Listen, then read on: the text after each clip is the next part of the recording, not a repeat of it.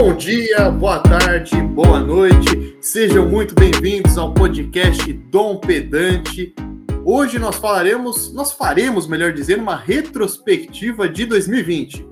Eu sei que está todo mundo fazendo retrospectiva, então vocês devem estar um pouco entediados com isso, mas eu prometo que vale a pena escutar a nossa, porque ela é diferenciada. Tem temas polêmicos. Pessoal, eu prometo. Depois me cobrem. Se vocês acharem uma porcaria, depois vem falar: pô, Julião, você fica falando e não cumpre depois. Mas eu prometo que vocês não vão se arrepender. E eu estou aqui com os meus colegas de sempre nessa bancada virtual e vou apresentar eles para vocês. Vocês já conhecem, é claro, mas vamos apresentar essas estrelas. Começo com ele, Wilson Aparecido Orsalino Júnior, mais conhecido popularmente pelo Brasil e pelo mundo como Wilson da Massa. Seja muito bem-vindo, Wilson. E aí, pessoal? Falasse 2020, esse ano do cão aí que, tá, que aconteceu, que vem a 2021, mas é com aquele medo, né? Se 2020, caso for um Temer, né? 2021 pode ser até pior. É verdade, mas é, é, aquela coisa, né? Quem tiver alguma superfície de madeira aí, por favor, que dê aquela batidinha para que isso não aconteça, hein? E, e temos aqui, olha lá. Muito bom, Joãozinho. Inclusive, eu te apresento aqui o nosso querido João Lucas Mori Souza, conhecido aí mundialmente como Joãozinho, mas também como Tusca. Seja muito bem-vindo, meu caro. Tô louco, não sabia que minha fama tava tão grande assim, não. Mas e aí, galera, belezinha? Espero que vocês gostem desse, dessa retrospectiva. Obviamente não vamos falar sobre tudo, porque senão o episódio daria 12 horas. Mas tenho certeza que vocês vão gostar. Se você não gostar, o Wilson tá apostando 10 reais pra cada pessoa que não gostar do episódio, tá? Vai cobrar ele. Eu nem tava sabendo disso daí. Mas vamos seguir. E Também último, não. Por último, mas não menos importante, ele, Leandro Camargo de Oliveira, conhecido aí mundialmente nessa estratosfera como Peixão da Massa. Seja muito bem-vindo. Primeiramente, vamos acertar aqui a madeira também para não dar bosta no que vem. E, mano, 2020, a gente pegou um tema complicado, né, velho? Porque o ano que aconteceu muita coisa e muita coisa que a gente não lembra. Vamos falar disso hoje também. Verdade, aí, já dando spoiler, né? Mas aquele spoiler para te deixar com vontade de escutar esse episódio. Bom, vamos lá, porque o tempo urge, temos muitos assuntos. Todos sabem que o ano de 2020 foi o, o mais estranho e complicado aí das últimas gerações a pandemia do novo coronavírus causou abalos sísmicos no cotidiano de milhões de pessoas, atingindo as populações do mundo todo. E em meio ao caos pandêmico, vários episódios importantes aconteceram, né? Seja na política, no esporte, na cultura, enfim, em diversos dos segmentos da nossa vida em sociedade. Como qualquer retrospectiva, esta também é seletiva, ou seja, a gente fez os nossos recortes aqui Deixamos alguns, alguns não, vários temas de fora. Não temos a pretensão de abordar tudo, porque isso é um programa que não se pretende de 12 horas, como já comentaram. Mas eu prometo que o que a gente selecionou, olha só, galera, fica aí, porque é só coisa interessante, temas polêmicos, vai ter discussão, vai ter o peixe pistola, que é o que todo mundo espera quando o assunto for política. Enfim, vamos lá, vamos começar, inclusive, com o tema que está aí na boca do povo, porque não poderia ser diferente, que é a pandemia, né? A pandemia do coronavírus, o assunto que pegou o ano todo, né? E ainda pega. Não acabou, né? É importante dizer isso que a pandemia ainda não acabou. Peixe, o presidente da República, o senhor Jair Messias Bolsonaro, ele tem feito afirmações preocupantes, digamos assim, sobre a pandemia do novo coronavírus e parece mudar uma. Ele muda realmente o discurso agora, nesse período de iminência da aprovação das vacinas. É, o que, que, você acha da postura do governo nesse cenário? É, como é que a população tem reagido a essas afirmações do presidente? É, é já uma polêmica se ele mudou ou não de posição, a gente já conversou brevemente sobre isso, mas qual a sua opinião, Peixão? Bom, Julião, é o seguinte, eu acho que não mudou de opinião nenhuma, inclusive Hoje, né, no dia que a gente está gravando, veio mais uma declaração polêmica aí sobre as questões da vacina, né? Mas eu acho que é, é importante, já que se tocou nesse assunto de várias posições que o presidente tomou polêmica, né, várias falas tal, que mexeram aí com os ânimos da nossa nação, é importante relembrar também um pouco desse retrospecto mesmo da pandemia, né, no nosso país, que inclusive vai aí a maior parte do ano, o ano inteiro, na verdade, né, o ano da pandemia. Ô oh, merda, mas tudo bem. A pandemia chegou aqui no Brasil, primeiro caso, no dia 26 de fevereiro, quando todos achávamos que teríamos um ano muito lindo, né? E aí, o primeiro caso foi um, foi um senhor de 61 anos que acabado de chegar da Itália, então o vírus entrou via Europa, não via China aqui no Brasil. Tivemos, já nos primeiros 15 dias, 200 casos, declaração de pandemia pela OMS, toda essa preocupação. Não, vale lembrar de que há investigações de que a entrada do vírus pod, poderia ser um, na comitiva do, do, do, senhor Jair Messias Bolsonaro, né? A comitiva que veio dos Estados Unidos, onde foram diversos integrantes é, infectados pela, pela gripe. Pois é, Wilson. Na, a comitiva foi um grande fator, na verdade, mas foi posterior ainda a esse, a esse fato. Foi poucas semanas depois, mas foi posterior. Então a gente teve aí né, declaração de pandemia da OMS. Aí o Bolsonaro já começou falando que todo mundo estava superestimando o vírus, tal, não sei o que, que era uma pequena crise que ia passar. E aí veio essa viagem nos Estados Unidos, né, que dezenas de pessoas do governo ficaram infectadas e vieram para o Brasil. Inclusive, nesse início de pandemia, talvez o principal foco de distribuição de coronavírus tenha sido a comitiva do governo. Né?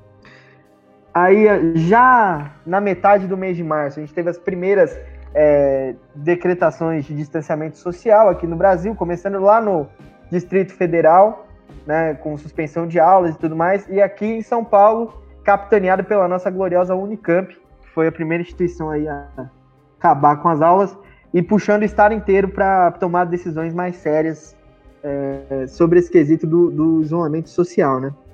No dia 18 de março, São Paulo fechou o comércio. No dia 20 de março já tínhamos aí quase mil casos e 11 mortes. No, na semana seguinte tínhamos quase 3.500 casos. Foi indo, foi indo, foi indo. E já estavam começando as instalações de hospitais de campanha e toda aquela treta do governo federal com o Ministério da Saúde. Que parecia né, que eram duas coisas isoladas. Existia o governo federal e o Ministério da Saúde não fazia parte dele. Por quê?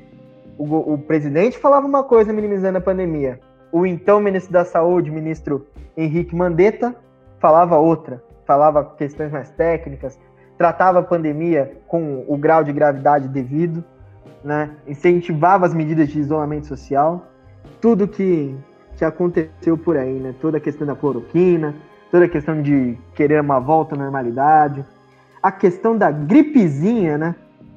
que veio nessa época aí dada essa ineficiência do, do governo federal, as medidas ficaram basicamente relegadas aos estados e aos municípios. Então, não teve, desde o início, não teve nenhuma centralidade no combate à pandemia no Brasil, né? Cada estado teve que agir quase que por si mesmo nesses primeiros meses, nessas primeiras semanas. Aí, no, nesse entra e sai o Mandetta no dia 16 de abril pede demissão, sai do ministério e aí assume o Nelson Tais, que fica quase um mês, também não se entende com Bolsonaro. E aí vamos ao atual ministro que temos hoje, né, que é o Pazuello, que na verdade nem é da área da saúde, o cara é um militar. Bom, durante tudo isso teve todas as confusões de cloroquina, o presidente foi o grande é, o grande garoto propaganda da cloroquina, trouxe cloroquina dos Estados Unidos que eles não iam usar mais lá para usar aqui, sempre incentivando a população a voltar para as ruas, senão teríamos o colapso econômico. Né? Esse foi o grande debate, e é agora na segunda onda de novo debate da pandemia. Se vale mais a pena salvar vidas ou recuperar a economia. Fizeram essa dicotomia aí em algum momento, uma dicotomia que, na minha opinião, não vale a pena, a gente pode entrar até nisso mais para frente, mas fizeram esse discurso, né? E entrou na mídia esse discurso. Já nessa época aí, começou. Isso a gente ainda tá falando de abril, maio. começam os estudos de vacinas e São Paulo assina um acordo com a Sinovac para produzir a Coronavac aqui no Instituto Butantan, fazer os testes, né? E aí mais três empresas se destacaram, né? Pfizer, uh, junto com a, a, Johnson Johnson e Oxford. No, em junho, conseguimos, uh, entramos em 30 mil mortes, com 500, mais de 560 mil casos. Aí, pouco mais de três semanas, em 19 de junho, chegamos no patamar de um milhão de casos. Aí o Brasil já como um dos grandes epicentros de, da, da pandemia, junto com os Estados Unidos, né? E, e no, nesse finalzinho, a gente estava no pico, né? Maio, junho foi o pico. O pico de infecção, mais de 20, 30 mil casos por dia, começou a cair. Começou a cair e aí, já nos, nos início de julho, uh, aqui no estado de São Paulo, pelo menos, começa a fase de reabertura, com o Plano São Paulo, que definiu diversas fases para você voltar a ter a vida em normalidade. Também em julho, o presidente Bolsonaro testou positivo para o coronavírus. Inclusive, lá atrás, nessa viagem da comitiva, o presidente tinha feito dois testes, né? E disse ele que não estava infectado nessa época. Ficou, ficou todo um rolê. Estava, não estava e acho que de fato nós nunca saberemos o que aconteceu ali, mas em julho ele testou que estava infectado pelo coronavírus e não cumpriu de forma total né, as determinações recomendadas de distanciamento social isolamento pelos 15 dias que ele deveria cumprir. Por aí vocês já vão vendo que a minha posição é: o presidente contribui muito para que a população não ficasse em casa, porque como a principal voz da nação, né, o, o que o presidente fala para muitas pessoas é lei, isso gostando dele ou não, é o principal líder do país que está falando com você, né? Então fica difícil até para as pessoas escolherem ali um, um lado, né? Em quem eu acredito? Acredito nos médicos, acredito no presidente, cada um fala uma coisa. Ficou essa falta de centralidade realmente foi uma catástrofe dentro do Brasil. Em setembro, chegamos a 4 milhões de casos, mas tivemos aí essa queda nas mortes vertiginosa, né? Vimos tendo uma grande queda no número de mortes diárias e tivemos os desmontes dos hospitais de campanha que tinham sido construídos, inclusive em muitos lugares é, denúncias de compra de respiradores superfaturados, hospitais de campanha que não foram entregues, como por exemplo no Rio de Janeiro, né? Em outubro também tivemos mais reduções de casos diários a capital de São Paulo entrou na fase verde. Em novembro, a curva voltou a subir. No dia 20 de novembro, chegamos a 160 mil óbitos, 6 milhões de infectados. E voltamos agora, estamos na fase, nesse dezembrão todo, do aumento das restrições, mas com esperança na vacina. E aí, aqui em São Paulo já chegou a, os insumos para a produção da Coronavac, 46 milhões de doses. O governo federal resistiu em fazer um plano de vacinação amplo, agora fez, mas está cheio de críticas, e é nessa seara que nos encontramos, com um plano meia-boca e sem, com esperança, mas sem saber quando começa a vacinação. Gostaria é, complementar, é, fazer dois apontamentos sobre a pandemia no Brasil, né? Primeiro, uma salva de palmas ao senhor Átila e a Marino, né?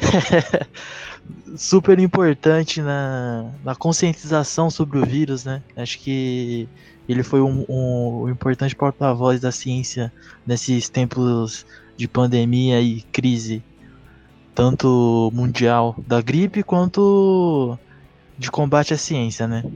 E a outra coisa é sobre o presidente Bolsonaro, né? Assim, gente, falando sério, é, Desastre total, né? Sem partidarismo aqui. Não tem partidarismo aqui. É. Parece que o cara tá na Disney, assim. E olha que a Disney fechou, entendeu? Nem é um comparativo. Por quê? Por causa da pandemia. E, e, e tipo, ele não, não se faz nada, assim. E, e, eu acho que isso tem muito a ver a, o comportamento dele, o que ele visa é a relação dele com a, com a população, porque não se vê, a população não vê é, a causas de, desse caos que, que existe, tá existindo no Brasil, né?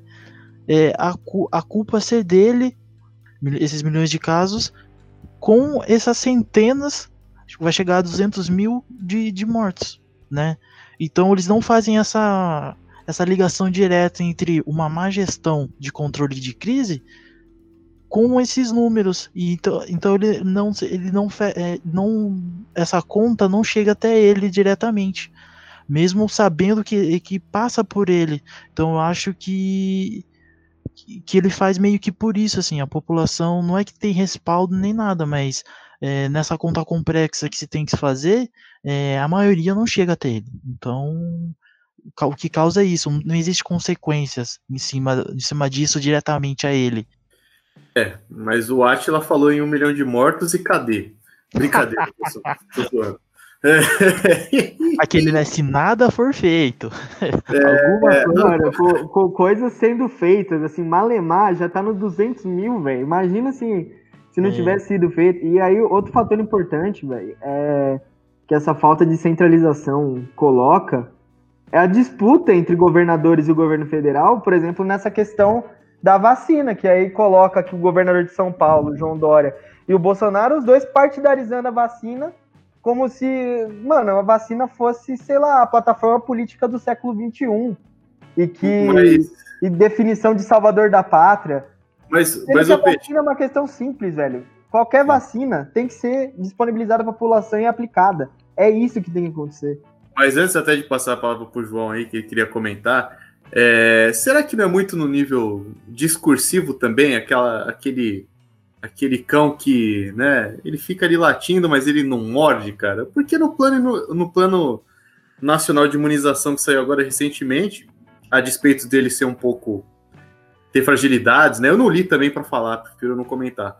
Mas a, a Coronavac foi, foi incorporada, né? Acabou sendo incorporada de alguma forma, né? Não, foi incorporada, mas depois de muita pressão, né? Saiu um plano, saiu um plano preliminar sem a Coronavac antes. A gente tem que lembrar disso também. É, o que eu ia comentar era apenas que não vou perdoar o Bolsonaro, já não ia, mas não vou perdoar o Bolsonaro de fazer, me fazer concordar com Dória, velho. Puta, esse aí foi, foi foda, velho.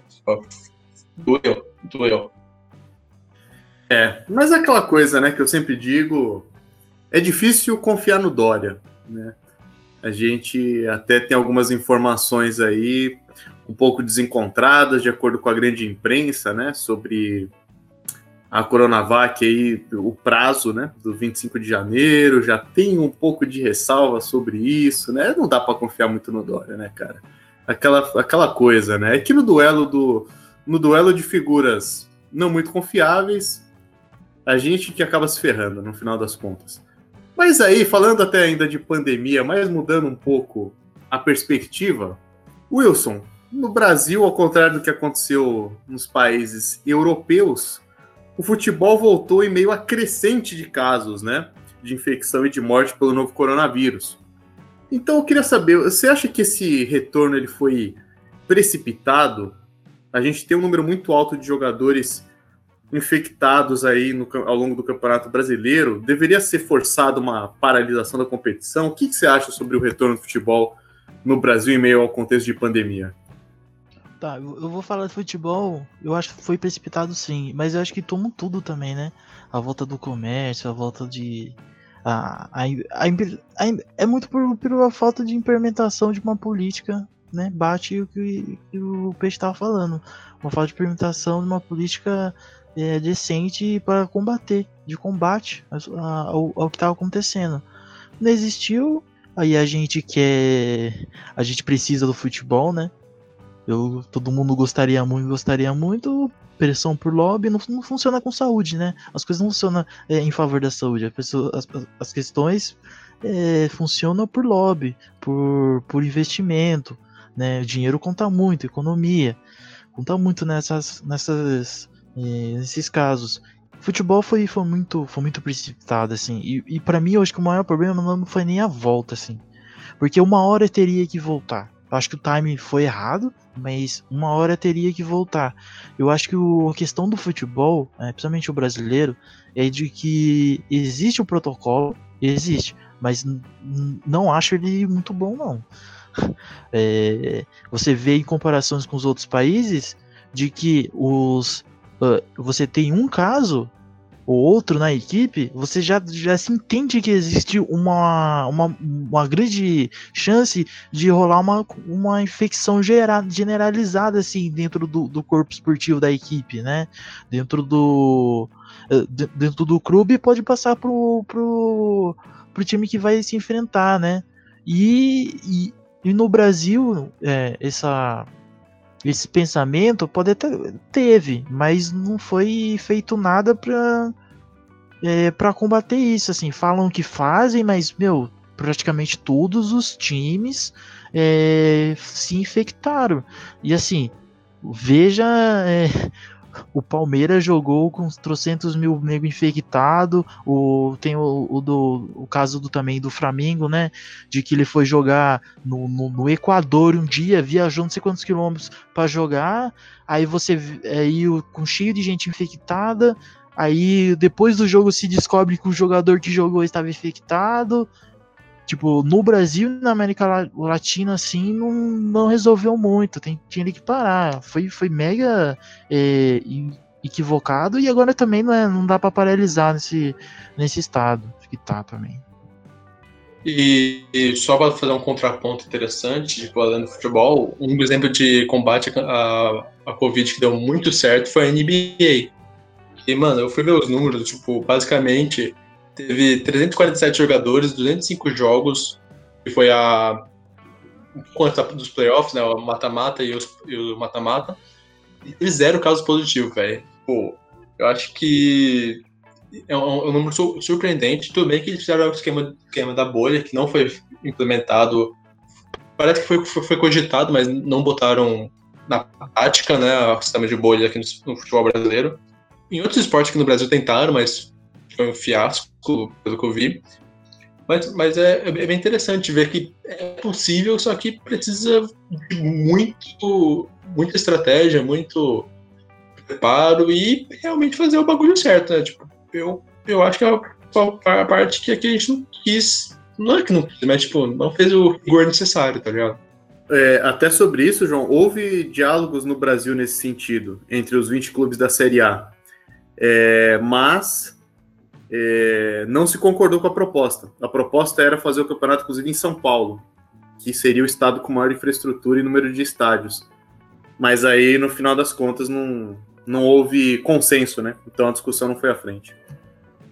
E também tem uma, uma outra coisa, só para complementar, só desculpa. Aqui, aqui no Brasil a gente tem um, uma estrutura que tipo a Disney, né, velho? Os caras fizeram na Disney o negócio, já tem uma estrutura pronta de estádio, de hotelaria, então, tipo, foi mais fácil foi mais fácil. Não, mas é, realmente São Paulo tem essa, teria essa estrutura para acomodar os jogos, né? Inclusive, dos diversos sistemas de bolha que existe, não precisava ter sido esse. Você podia ter é, refeito o calendário e fazer, concentrar em cinco bolhas do campeonato, três bolhas do campeonato e reorganizar para ter os jogos regionais primeiro. Aí dele, você migra menos entre os estados. Você funciona de diversas formas, né? Esse tipo de modelo. Aqui o Brasil, um país enorme que é, realmente é mais difícil. Mas do jeito que foi estabelecido o protocolo, foi assim, o jeito mais. Parece ser o jeito mais porco possível, né? Porque o, a galera pega 20 jogadores, pega, você tem que chamar os times sub-20, sub-17 para jogar campeonato. E, e essa foi a regra estabelecida, né? Não tem não tem como reorganizar esses jogos a partir do momento que um jogo com esse tipo de, de, de recurso aconteceu, né? Então também prejudica os times tal. Tem todo um rolê é, por trás disso. E, inclusive, mano, esse negócio de São Paulo, aí acho que nem vamos entrar no mérito, mas a copinha foi cancelada, né? Pro ano que vem. E a copinha justamente é concentrada no estado de São Paulo e teria condições de fazer uma bolha. Então, eu não estou prendendo esse debate, mas eu achei curioso esse fato. Tipo, cancelaram um evento que justamente poderia mostrar a funcionalidade da bolha, né? Como ela é eficaz. É, ainda continua falando sobre a bolha. É... Tem, existe, como o Joãozinho falou, vários casos.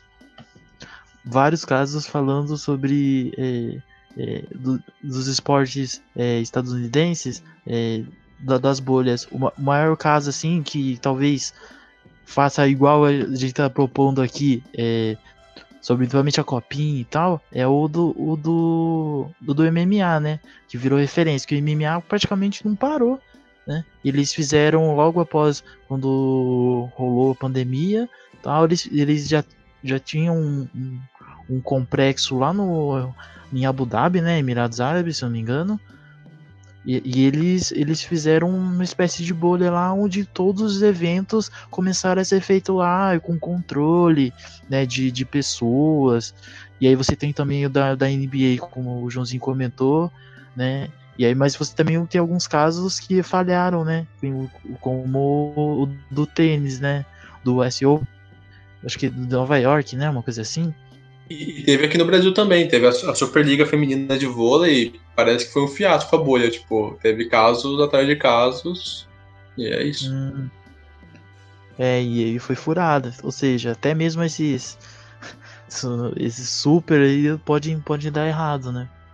Sim, eu, eu, assim, essa é uma opinião minha, né, não tem nenhum embasamento científico para confirmar isso, mas eu acho que vai muito da postura dos atletas também quando a gente fala do Campeonato Brasileiro.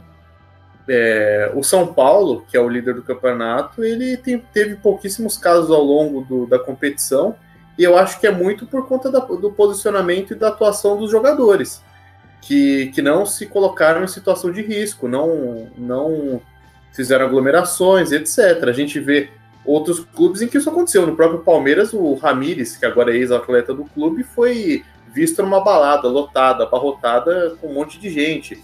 É, outros jogadores do clube também. Né? Então, acho que vai. Eu, eu, acho que os clubes de futebol têm feito o que o, o melhor que pode ser feito nesse sentido de, dos protocolos, mas é, muitos jogadores não têm essa consciência e não têm feito a quarentena de, da forma adequada. Então a gente acaba tendo esse problema, né? É, e até o que o Peixe comentou da copinha, Peixe, o, problema, na verdade, é, é, de estrutura financeira. Porque, assim, os protocolos mínimos de qualquer esporte dizem que é, os clubes eles precisam fazer a, a, testagem nos seus atletas antes de qualquer partida, né? E os times da copinha não têm esse dinheiro. Né? Então você pensa em times que nem tem time profissional, são apenas de categorias de base, eles não têm dinheiro para comprar os testes eles estão avaliados em, avaliados em 150 reais em média, né? 150, 200 reais. Então esses clubes não têm essa infraestrutura. É uma pena porque eu adoro a copinha, cara. Eu adoro, né? Apesar da zoeira que se faz com o Palmeirense de não ter copinha, eu adoro, sempre assisti muito, né? Afinal que o Palmeiras chegou em 2003, estive presente lá no Pacaembu naquela é, sofrida derrota para o Santo André, nos pênaltis, Wagner Love e companhia. Mas é isso, né? Seguindo em frente aqui na nossa retrospectiva, porque como eu, eu, como eu disse no começo desse programa, falaremos de muitos temas e temas polêmicos, nós temos que seguir em frente aqui.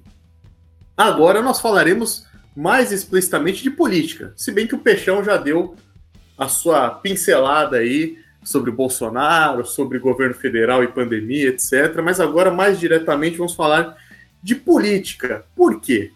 Porque neste ano nós tivemos eleições, não só no Brasil, mas em outros países importantes do globo.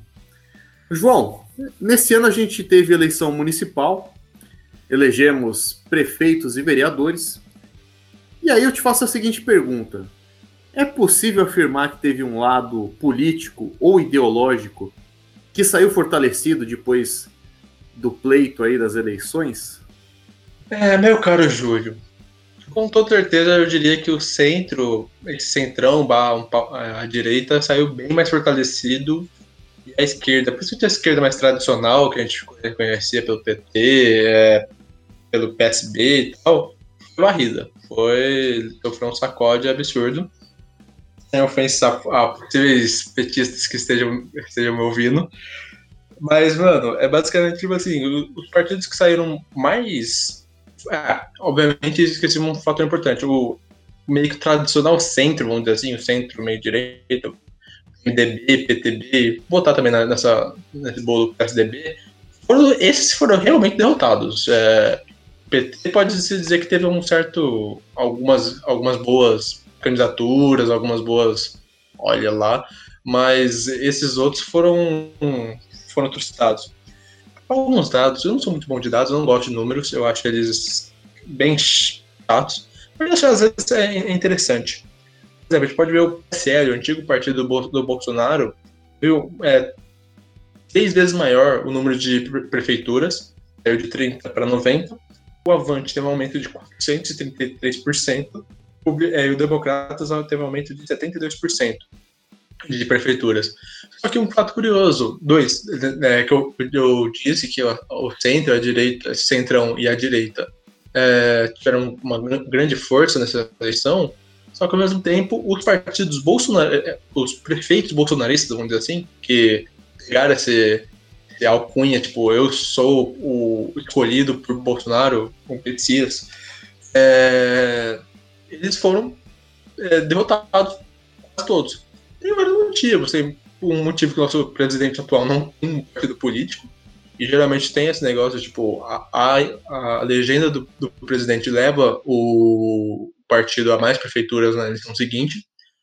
Não, é, obviamente, pelo fato de não ter partido, a pessoa não sabia quem era o partido, é, o, pre, o candidato do presidente. Isso dificultou um pouco. E é essencialmente exponencial da, desses, é, desses partidos que eu comentei, né? O PSL, o DEM, o Avante.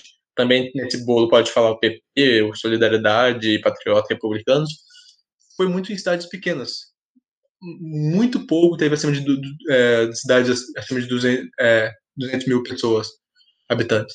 Então, tipo, é uma vitória bem grande, não pode se, é, é uma onda conservadora bem forte, só que ainda, ou talvez graças a Deus, não atingiu os grandes centros por enquanto. O PT foi, foi sinceramente, 2012, que tinha 600 prefeituras, hoje tem 200 umas dados pode estar um pouquinho é, errado porque eu peguei do primeiro turno, então talvez no segundo turno talvez tenha aumentado um pouquinho. Peço perdão pela, pela gafa. É, o PS, PSB tem uma diminuída de 40%, só que tem um pequeno ar de esperança nessa, nessa coisa para quem é de esquerda, como que a, lá, acho que a maioria dos nossos ouvintes são de esquerda, mas é, a ascensão do, do pessoal, porque Tipo assim, não dá pra falar que, meu Deus, é, o pessoal teve um grande crescimento, ganhou vários capitais. Não, ganhou só a capital de Belém, é, com o Edmilson Rodrigues, e, e, ficou em segundo lugar de São Paulo, que foi uma grande surpresa, porque o Boulos não estava cotado para ser um grande destaque, estava é, cotado para ser. Ah, o pessoal geralmente fica, é, aqueles 6% de lei. Uma grande expressão, ficou, foi para segundo turno, e, e, no último episódio a gente brincou, tipo, ah, comemorar segundo lugar, comemorar segundo lugar é coisa de fracassar e tal. Mas, mano, isso aí é o segundo lugar que é vale a pena ser comemorado, porque trouxe projeção pro Boulos. Porque apesar dele, tipo assim, é meio evidente que ele ia, ia agregar a esquerda na sua imagem, vamos dizer que ele fez uma proeza, porque ele agregou a esquerda na sua imagem, porque vou falar que desde Lula, ninguém, nenhuma figura política realmente todas essas é, pessoas em volta. E talvez seja um pouco de esperança. Também, por exemplo, a Manuela Dávila é, teve, foi para o segundo turno também no Porto, é, Porto Alegre. Não conseguiu, mas também teve uma grande projeção política, acho que é bom mencionar. Eu, eu concordo com você, sim, de. Muito, muito, Joãozinho. É, eu concordo com você e com a maioria dos comentadores políticos que que, que eu vi também. Eu acho que os maiores enfraquecidos nessa, nessa eleição é justamente o, o Bolsonaro e, e o PT. É, para mim são os maiores enfraquecidos. É, e por motivos diferentes, eu acho. E aí, assim, o Bolsonaro eu acho que sai enfraquecido muito pelo momento. É, política é muito momento, né? Ainda mais para quem tem mandato. Lembra que, sei lá, o Barack Obama do, ganhou em 2008, aí se fizesse a eleição em 2010, ele não ganharia, porque estava em, em baixa no, na, na, época. Eu acho que é muito isso, assim, nesse momento do Bolsonaro. É, então, por, muito por isso, né, passa esse, esse, esse, momento. O PT, aí eu acho já um, um, um processo muito mais complexo que você tem que se ver. É, já, já vem uma queda, assim, diante petismo a longo tempo, o próprio presidente é, embarcou nessa e, e, meio que continua, né, dentro, dentro das esquerdas. E quem ganhou nessas, nessas eleições foi o velho e o novo. o, o, o que fica no meio não ganhou. Você tem essas lideranças do MDB e não sei o que, que ganharam muito, principalmente em cidadezinhas. E você tem também é, novos, né, novos pretendentes é, de eleições, que acho que a gente pode falar do caso do, do, do Boulos, né, que você, você também começou, de que o Boulos, assim, a projeção que ele teve, e eu acho que o importante, acho que da, da projeção que ele teve, foi o uso da, das redes sociais, assim. Ele, ele diferentemente de outras partes da, da esquerda, é, conseguiu utilizar muito bem o, é, as redes sociais. Coisas que a gente não, uma coisa que a gente nunca não viu dentro da, da, das eleições, principalmente em 2018, que foi muito usado nas esquerdas. Então você tem uma, uma projeção dele. O que eu temo, assim, tipo, é, analisando, é que talvez essa projeção seja um pouco é, limitada. Eu, eu, eu que se ver, eu acho que tem que se ver isso, assim. Até pelo tipo de político que o Boulos é. Essa coisa. Ele, ele é um, um velha guarda da esquerda, tá ligado? É o cara, né?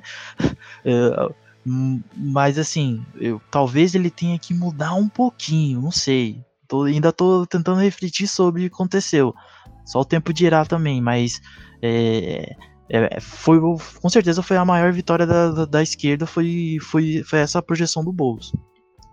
É, já dá, dá para dizer até que o Boulos já mudou um pouquinho, né? Ele deu uma moderada no discurso dele, é, principalmente já durante o segundo turno. E não aquela moderada ruim, aquela, aquela moderada, assim, boa, que você entende o debate, você conversa. Se você ser um prefeito, você tem que ser o prefeito de todo mundo, né? Essa é a verdade. Mas, assim, ó, pensando em números, o Joãozinho falou uma coisa muito interessante, de que o PT está melhor que o PSDB, e eu vou concordar com o Joãozinho, que eu tenho os números aqui, o PSDB caiu de 807 prefeituras para 521 prefeituras, né? É, o PT já estava ruim por conta de 2016, por tudo que aconteceu, o antipetismo e tudo mais, caiu de 256 para 183. Eu acho que eu tô com os dados do primeiro turno também aqui. É, mas uma coisa importante que tem que, tem que ser é, enfatizada é que a gente vai pensar nessa, nessas nuances de tipo de tudo que aconteceu na esquerda e se a gente pega principalmente o caso PT, PSOL tal, é, a gente tem que pensar tanto no legislativo quanto na, nas majoritárias, né? E no, no, legislativo que a gente viu dentro da esquerda, e aí contando PT e, e acho que foram grandes conquistas, é muitas candidaturas jovens principalmente candidaturas jovens engajadas na, na, na causa antirracista e na causa LGBT, mulheres conseguindo é, os cargos de vereança, muitas pela primeira vez, né? Em Curitiba a gente teve isso, inclusive a vereadora foi é, ameaçada de morte, né? É, em Campinas a gente teve isso, Guarulhos. Então a gente tem derrotas e vitórias numa mesma eleição e por isso que eu coloco que é, o PT talvez tenha ficado mais ou menos como estava antes, inclusive em número de, apesar da queda, em número de habitantes né, das cidades que o, que o PT somados vai, vai governar, ficou ali em torno dos 10 milhões ainda. E, se eu, e subiu um pouco até. Então, é, a gente para para pensar, dentro do campo esquerda, centro-esquerda, quem perdeu mais mesmo foi o PSB, que caiu de 418 prefeituras para 253, né? Que é e tem várias coisas a se analisar aí também. Então, a esquerda talvez tenha saído alguns pontos derrotada, mas saiu melhor do que o, o, o Bolsonaro assim nessa nessa eleição. E também a direita tradicional ganhou novos fatores, né? Uh, partidos como PSDB, MDB decresceram e partidos como DEM e PSD estão surgindo como alternativa aí da direita. PSD fez uma grande, um grande resultado eleitoral. Só uma coisa, pra, galera que ficou meio perdida aí, é, eu não falei negócio do PSDB, é que eu fui te comentando no, no chat aqui e acabou te falando sobre isso, mas. Mas uma coisa interessante é que muitos é, prefeitos que foram reeleitos, teve poucos, mas os que foram reeleitos foi em virtude, muitas vezes, de uma boa, é, um bom combate contra a pandemia. Por exemplo, o prefeito de Belo Horizonte, é, Alexandre Calil, ele foi reeleito, o ACM Neto do Salvador conseguiu eleger o seu vice, e o Jean Loureiro, de Florianópolis, conseguiu se reeleger e foram prefeitos que foram considerados um bom combate à Covid.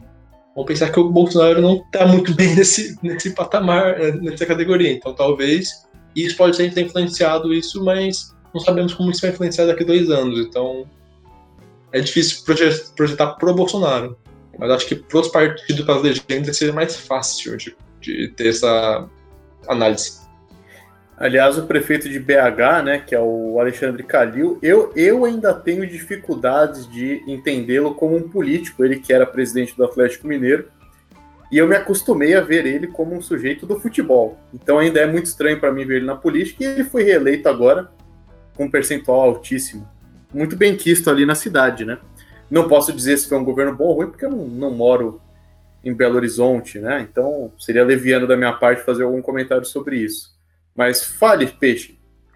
Só para frisar aqui, os dados que eu soltei são mesmos do segundo turno, tá? Eu acabei de conferir, são do segundo turno mesmo. É, e aí um comentário interessante também sobre a situação da, da esquerda. A esquerda teve em diversas disputas de segundo turno, e o PT em diversas delas, né? Tanto ou como cabeça de chapa ou como vice. O crescimento, né, nessas cidades que tem segundo turno, que são cidades médias e as grandes, o crescimento do PT se deu nas cidades médias, né? É, caiu nas pequenas, onde a gente viu aí também esse avanço de partidos da direita tradicional e alguns bolsonaristas. E nas grandes já não tinha ido bem. Então chegou no segundo turno de várias, o que mantém mais ou menos como estava, mas cresceu nas cidades médias, inclusive conquistando lugares importantes como Juiz de Fora e Contagem e Diadema, né? É, Peixão, mas aí eu fico me. O, o nosso ouvinte deve estar se perguntando, né? O cidadão brasileiro tudo bem, a direita ganha aqui, a esquerda ganha ali, e o povo brasileiro, ele ganha ou perde, né? Mas enfim, vamos seguir em frente aí. Bom, nós já falamos aqui de pandemia, já falamos de política, e ainda no tema pandemia, mas aí uma pergunta geral que eu faço, é um tema de muita polêmica. Eu avisei no começo que teríamos perguntas polêmicas. Isolamento social. E aí vai, né? Nós devemos julgar quem desrespeitou as determinações e as medidas de segurança sugeridas pela OMS, pela Organização Mundial da Saúde? Quem, quem gostaria aí de, de começar respondendo isso, né? Eu vejo que os três estão com o rosto, com a, com a face, com a tez, um tanto, como diriam, no, uh, esquálida, né? Como, como diriam os poetas. É, ninguém tem nada para falar. O Wilson, o Wilson já falaria. O, o que, que, você gostaria de comentar, Wilson? A gente deve ou não deve? Chamou, chamou pro pai. Não, curto e grosso. Curto e grosso. Lógico que devemos julgar. Mas assim, logo dizendo, é, é, um caso complexo. Então, nem ponto pro céu, nem ponto pra terra, as justificativas que dão é muito complexa. Que o discurso virou esse, né? Falou assim, é, mas é, tem que fazer tem que fazer a, a isolamento social, mas aí o professor fala, ah, mas eu tenho que trabalhar, eu tenho que. Meu, é um assunto complexo. É um assunto complexo, mano. A questão é, tem gente morrendo, mano. E qual é o tipo de esforço que você vai ter, você pode e vai fazer para diminuir essa, esse caos que existe? né? Lógico que tem, tem que levar em conta assim a classe social da pessoa, a disponibilidade no, no sentido financeiro mesmo, é, de, de, de, o que pode sim ou não acontecer. O que acontece, a maioria, e aí, mano, é fato, é fato. É, depois de tantos meses confinado, né? Tem que sair pesquisas, já está saindo pesquisas qual o impacto é, psicológico mesmo, em cima das pessoas, é, de tanto tempo reclusas, de falar assim, mano, as pessoas, muitas, muitas, imensa, não fazem quarentena porque não querem. E aí arrumam muitas desculpas é, de falar que é econômico, que é questão econômica tal. Mas assim, o mínimo do mínimo que é pelo menos no final de semana não há necessidade de eu sair, eu não vou pra praia, uma praia lotada, entendeu? É, e aí você tem os outros contrapontos que são contrapontos que são realmente válidos, assim. É, muito se falou, se viu a praia lotada, né? No, durante o feriado, mas aí você pega o ônibus de manhã, o ônibus é totalmente lotado. É lógico que você tem que, tem que falar sobre essas. É, essa, essas ironias, né? Do, vamos chamar assim, ironias que, que existe. Mas o básico, o básico, a verdade é que o pessoal fala assim, não, meu, muitos pensam, eu tenho corpo de atleta, não vai acontecer nada comigo, e, e é isso.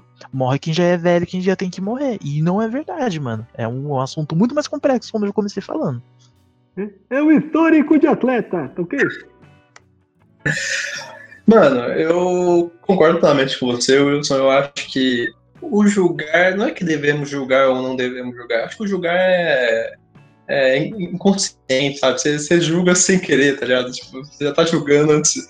Tem a pessoa sem mais, você fica, puta que pariu, velho. Esse cara é burro de novo, não, velho. Mas, pra ser sincero, é uma crítica que eu faço. Uma, uma autocrítica. Do, não quiser, é uma autocrítica do. Da, do nosso viés ideológico, vamos dizer assim. Faz, faça o que o PT não faz, autocrítica. que papo é esse aí, mano? Tá tirando? Olha, essa cara serviu. Eu, se ser bem sincero, a gente não sabe, não sabe propagandear, disseminar uma ideia sem ser no minimamente autoritário. Mano, manda real. Um, um, um post, tipo, eu, eu, concordando, tipo, eu realmente acho não, real, tá certo. Mas dá vontade de não fazer só porque aquela pessoa tá falando, velho. Tipo, olha, aquele post, aquele post chato, tipo, sem noção aquela sensação de superioridade, velho. Essa sensação de superioridade é foda, mano. Obviamente, o cara sem máscara é um filho da puta. É, é um filho da puta, concordo, não vou discordar disso. A, a questão é, você ficar enchendo o saco da pessoa que é um filho da puta fazendo isso, dá vontade, o cara vai ficar com mais vontade de fazer isso. É tipo. É que 2020 é o ano da pandemia, da lacração e do cancelamento. Então, mano, tipo assim, você cancela a pessoa, mas aí você dá visibilidade pra pessoa, daí a pessoa. Mano, não, não rola, velho. Sinceramente, na moral mesmo, velho. É, eu vejo alguns posts e eu fico tipo, caralho, mano, para, velho, só para, enche o, enche o saco demais, velho. Eu não vejo as pessoas falando fique em casa. Eu dá vontade de mandar, vá merda. Eu já sei que é pra ficar em casa. Pô, um ano dessa merda. calma lá, calma lá, que eu vou polemizar aqui. Eu vou concordar, mas vou discordar também. Eu, eu, concordo com o Wilson no ponto, já concordando lá. Eu concordo com isso no ponto de que devemos julgar respaldar as condições. Eu acho que essa pergunta é devidamente para aquelas pessoas que tinham condições de fazer uma boa quarentena, tinham condições de se manter no distanciamento social, é, tinham condições de ficar em casa, bonitinho, sem, sem ter nada, pessoas que têm Netflix, que tem não sei o quê, que conseguem ficar em casa, véio, tem, que tem coisas para fazer em casa e não, e não fizeram quarentena porque não quiseram fazer. Eu acho que esse tipo de pessoa não contribui para a melhora da humanidade nesse período. Beleza? Ok? É isso. Esse tipo de pessoa a gente tem que julgar. Agora, o que eu vou, eu vou discordar do Joãozinho no aspecto. Eu concordar e discordar no, no Joãozinho no aspecto. Eu acho assim, tem devidos posts quando se coloca em grau de superioridade, tipo, sou o único fazendo quarentena. Não vou falar que eu não fiz isso, eu fiz isso também, mas no grau de zoeira, né? Mas tem gente que coloca sério, tipo, eu sou a única pessoa do mundo fazendo quarentena, que não sei o quê. Tipo, isso eu acho que vem do de... É real, velho. Eu acho que isso vem de um grau, um grau de Você xingar, você xingar o tiozinho que não tá usando máscara, está correto. E foda-se, mano. Beleza, você, não tá, você tá xingando, talvez para ele fazer usar máscara, ou você também, talvez tá xingando para outra pessoa usar máscara. Tu tá falando, pô, o cara tá sendo xingado. Porque assim, o tiozinho que já não tá usando a máscara, provavelmente ele não vai usar a máscara mesmo, velho. Só que você tem que apontar que tá errado, velho. Vai que muda a opinião da pessoa. E assim, e, e, e, e aí é uma coisa que, que, que talvez dê para diferenciar, tipo, porque tem muita, muita gente que realmente precisa sair para trabalhar, não tem como fazer um isolamento total, mas as pessoas têm que respaldar as medidas de segurança mínimas. As pessoas têm que usar máscara. As pessoas têm que passar álcool gel. E isso tem que ser disseminado, entendeu? Eu acho que aí, assim, nesse, nesse quesito, sim. O fato da pessoa ter que sair de casa não significa que ela pode se desleixar com os cuidados de máscara e de higienização. Mas aí também tem entre outra seara, que é aquilo que a gente falou no início do, do episódio, que é cada autoridade fala uma coisa e muitas, das, muitas pessoas ficam confusas no que fazer. Então, tem, tem que ter esse grau né, de discernimento para saber quem está fazendo isso de má vontade e quem está fazendo porque não, realmente não sabe direito o que tem que fazer. Cara, acho que a minha, minha pior, é, como posso dizer, é, crítica ou é, incômodo é uma, é uma galera que se acha autoridade, porque, tipo assim, posso ser sincero, todo mundo que tá ouvindo a, gente, a todas as nossas três pessoas, brincadeira, é, que, que ouvem a gente e tal, cara, sinceramente, se você fala pra pessoa de uma forma autoritária que a pessoa tem que colocar máscara, eu aposto pra você que ela vai colocar máscara e em cinco minutos depois ela vai tirar. Porque ela não liga pra nossa opinião. Simplesmente assim. E, e, e você simplesmente falar, tipo, ah, tem. Falar, nossa, tem que colocar máscara, seu porco filho da puta. A pessoa não vai ligar pra sua existência, velho. A questão é, tipo, tem que ter coisas de pessoas com real respaldo de autoridade. Daí não é nós. É, eu, eu tô aí com, com o João um pouco nessa crítica. Acho que o tom é meio desmedido. E querendo ou não, as pessoas são livres para fazer o que quiser. Então é, é, um, é uma benção, porém, ao mesmo tempo, é uma desgraça. É isso, as pessoas são livres legalmente para saírem na rua, para irem em rolês e aglomerações? São. Então, meu amigo, a gente vai ter esse tipo de coisa acontecendo. É, o equívoco que eu vejo é um pouco, é, vai bem na linha do que o, do que o João estava falando, do tom que é utilizado. Por quê? É, gente, eu vou, eu vou, ser bem sincero com vocês. Né? É, e até engraçado, às vezes quando eu faço essas críticas, as pessoas falam, pô, mas então você está desrespeitando a quarentena. Meu amigo, eu tô há nove meses fechado em casa. Né? Nove meses. Ainda bem que eu tenho condições para isso, né? Profissionais e tal. Então, estou nove meses fechado em casa. Mas por que, que eu faço esses apontamentos? Porque muitas vezes você vê um monte de bobagem, cara. Eu juro para vocês que eu não aguento mais alguém escrever fique em casa. Meu amigo, eu já sei, já são nove meses que a gente está nisso. Já faz nove meses que as pessoas sabem da existência do coronavírus, seja elas, é, sejam elas negacionistas ou não. Então para com essa porcaria de falar isso, cara. Beleza, você é livre para escrever isso, é livre, claro.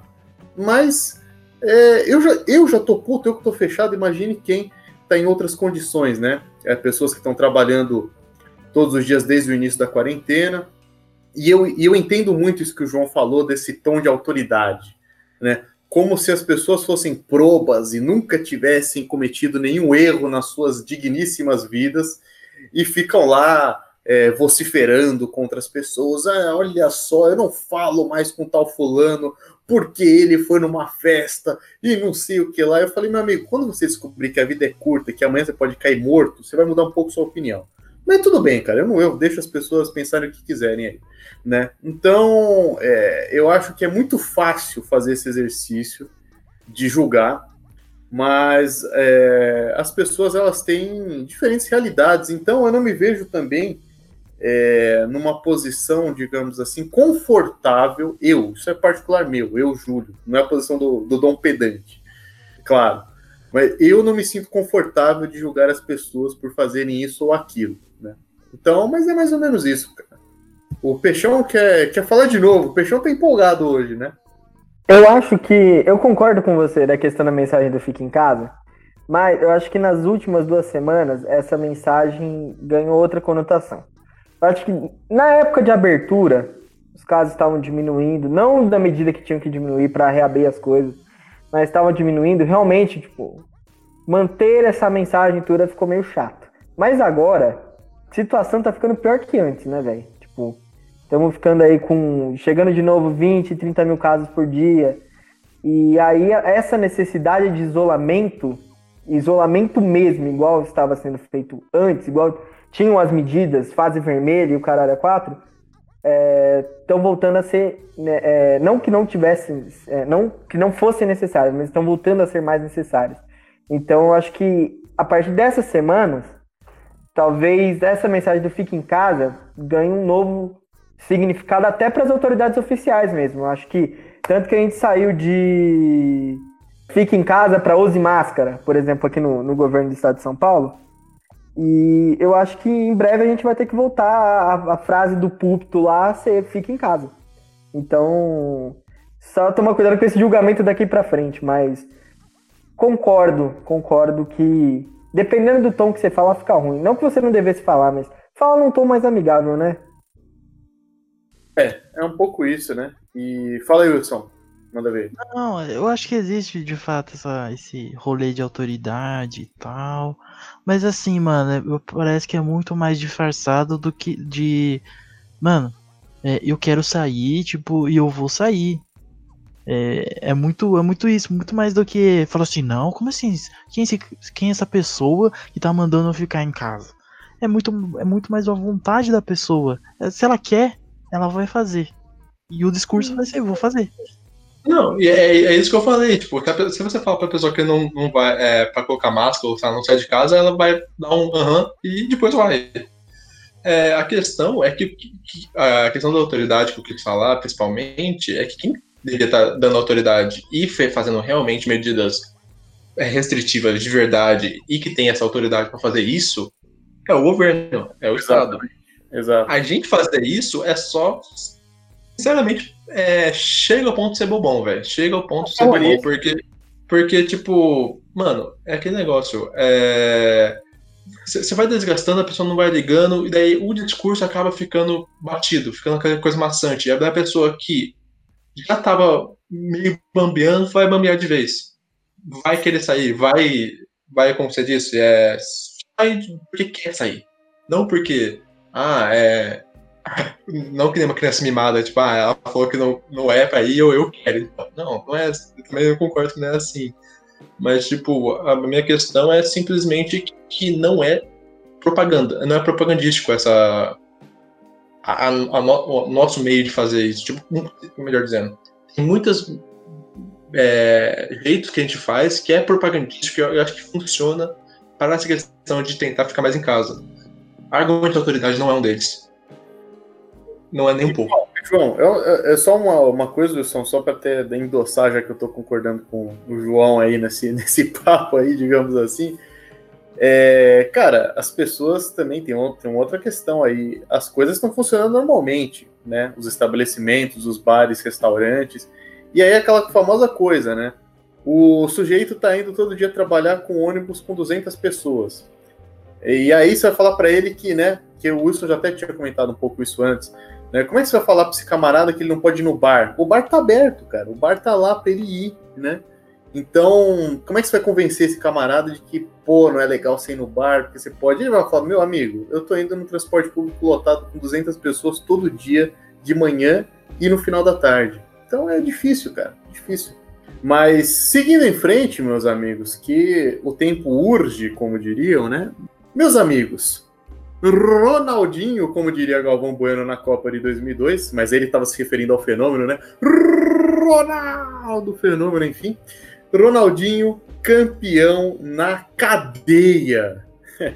Será que finalmente o nosso craque zerou os rolês aleatórios? E foi lá no Paraguai, hein? Não foi nem em presídio brasileiro, presídio internacional. Quem quer falar primeiro aí sobre o nosso craque, o Peixão, né? O Peixão que é o nosso nosso cara falante aqui, né? Sempre bem posicionado. Fala aí, Peixão. Julião meteu manchete teve fama aqui agora no bagulho, né?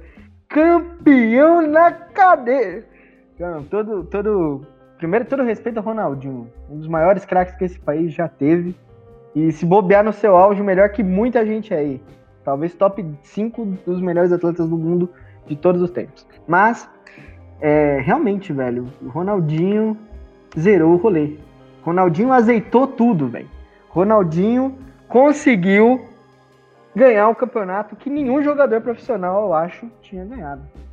E sem poder fazer gols, né? Eu acho que isso é, é algo. Acho que na final ele pôde fazer gols, mas sem poder fazer gols para não desequilibrar.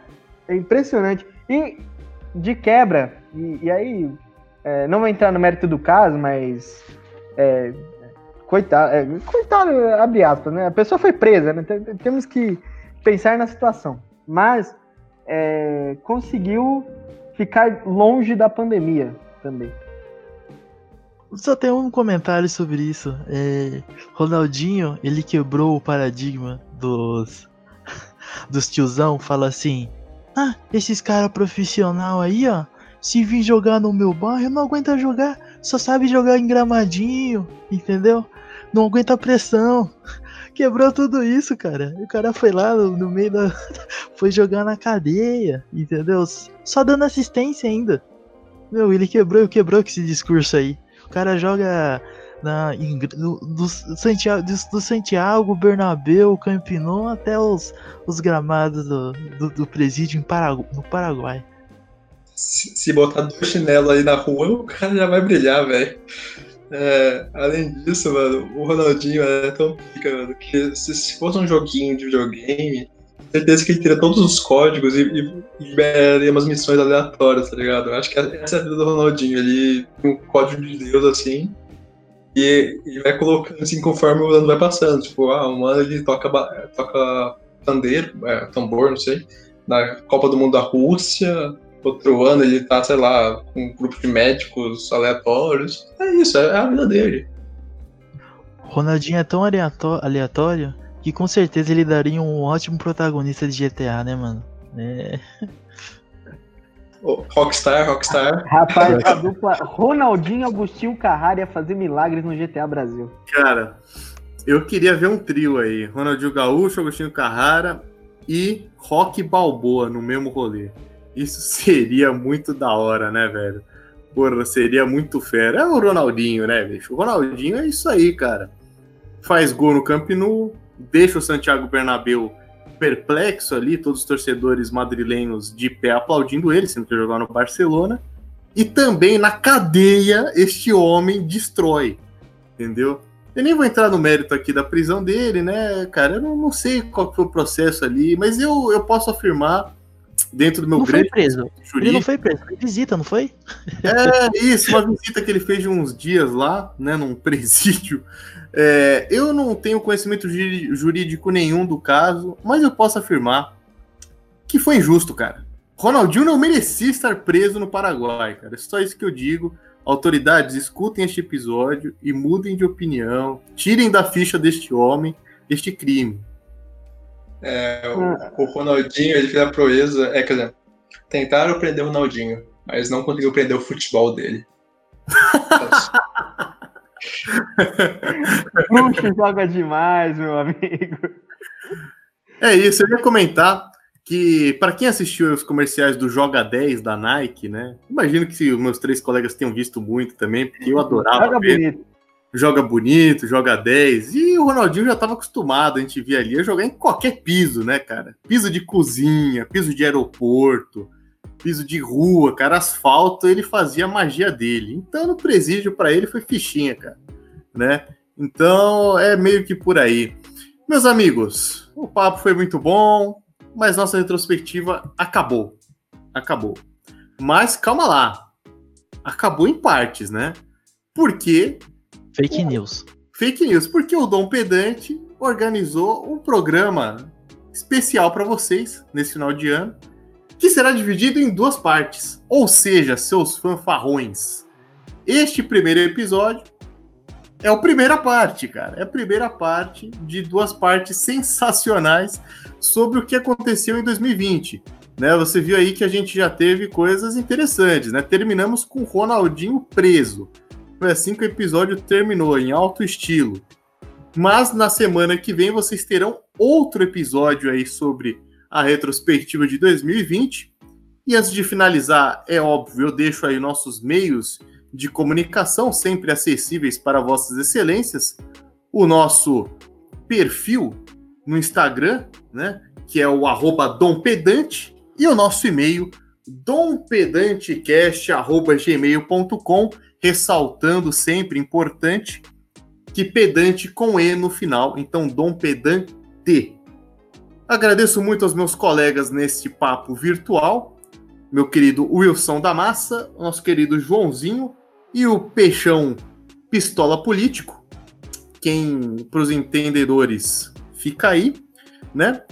E nós trataremos de outros assuntos muito polêmicos nessa segunda parte. Se a gente terminou com o Ronaldinho, meu amigo, preso no Paraguai, você imagina com o que, que a gente vai começar e terminar o próximo programa. Então, por hoje é só. Um grande abraço e adiós! Tchau!